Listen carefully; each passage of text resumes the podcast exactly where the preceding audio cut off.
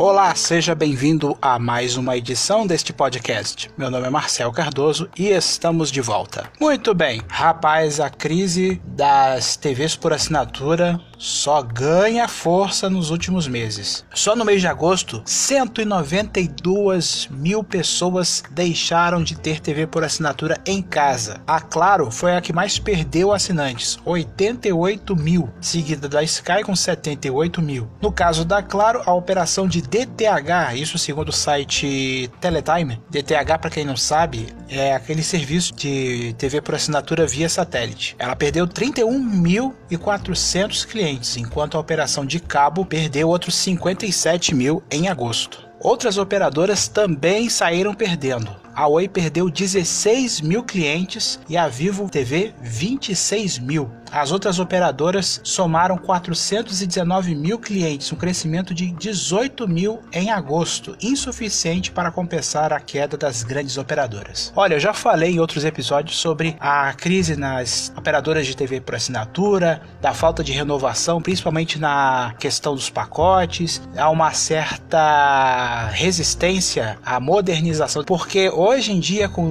o streaming a pessoa não vai querer assinar TV a cabo para ver uma avalanche de reprises. que tem valor hoje na TV por assinatura são as transmissões ao vivo, principalmente as transmissões esportivas. Se não houver uma mudança de rumo por parte, primeiro, na legislação, e segundo, por parte das operadoras, essa queda vai vir mais acentuada aí nos próximos meses. Aproveitando que a gente está falando de comunicação, vamos passar aqui umas pílulas sobre o assunto. No dia 1 de outubro, mais conhecido como ontem, para quem está ouvindo o podcast na quarta-feira, a Intersom FM de São Carlos foi vendida para o grupo EPTV. Na verdade, o nome do grupo é EP, Empresas Pioneiras, mas é conhecido como EPTV por causa da rede de televisão. Os valores não foram divulgados, nem a EPTV anunciou oficialmente ainda. Porém, o dono da Intersom FM fez o anúncio da venda né, da emissora no ar. Agora fica a pergunta: o que é que vai ficar no lugar da 103,9 daqui para frente? Há quem diga que seja a CBN, já que é, há uma iminência da chegada da Band News FM para a região de Araraquara e São Carlos. Faz sentido,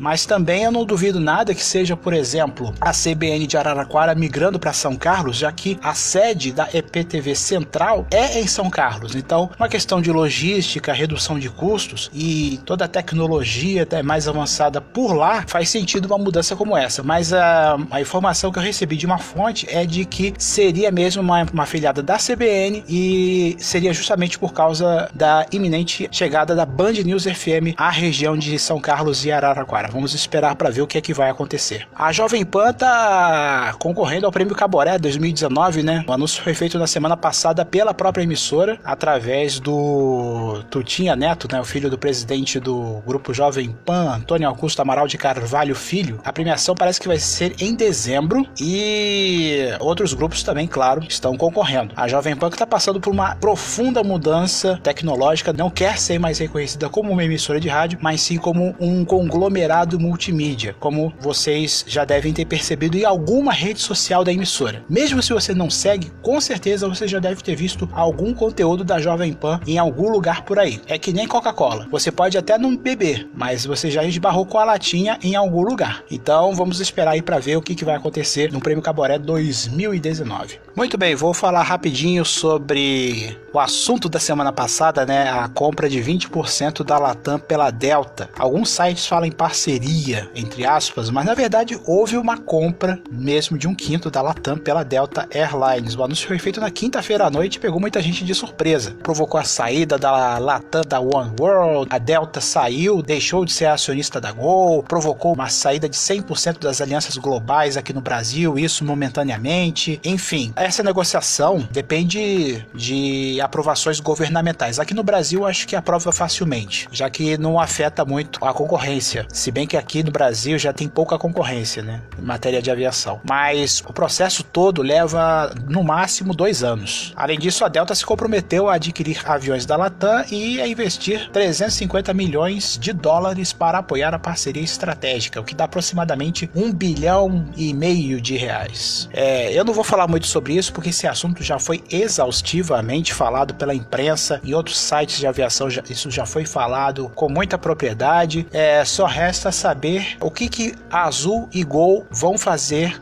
para reagir a essa investida da Delta em cima da Latam. É esperar para ver, meu amigo.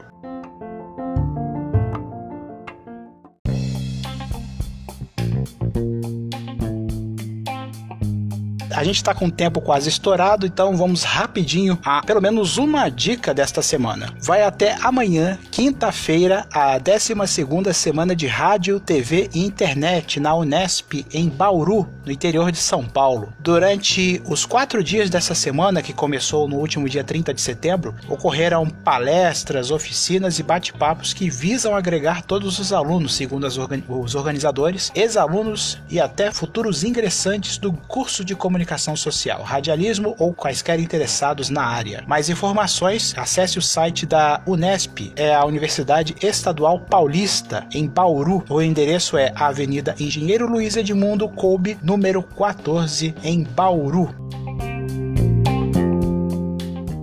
Siga-me nas redes sociais, arroba área do Marcel, no Twitter e no Instagram. Muito obrigado pela sua audiência e a gente se fala no próximo episódio.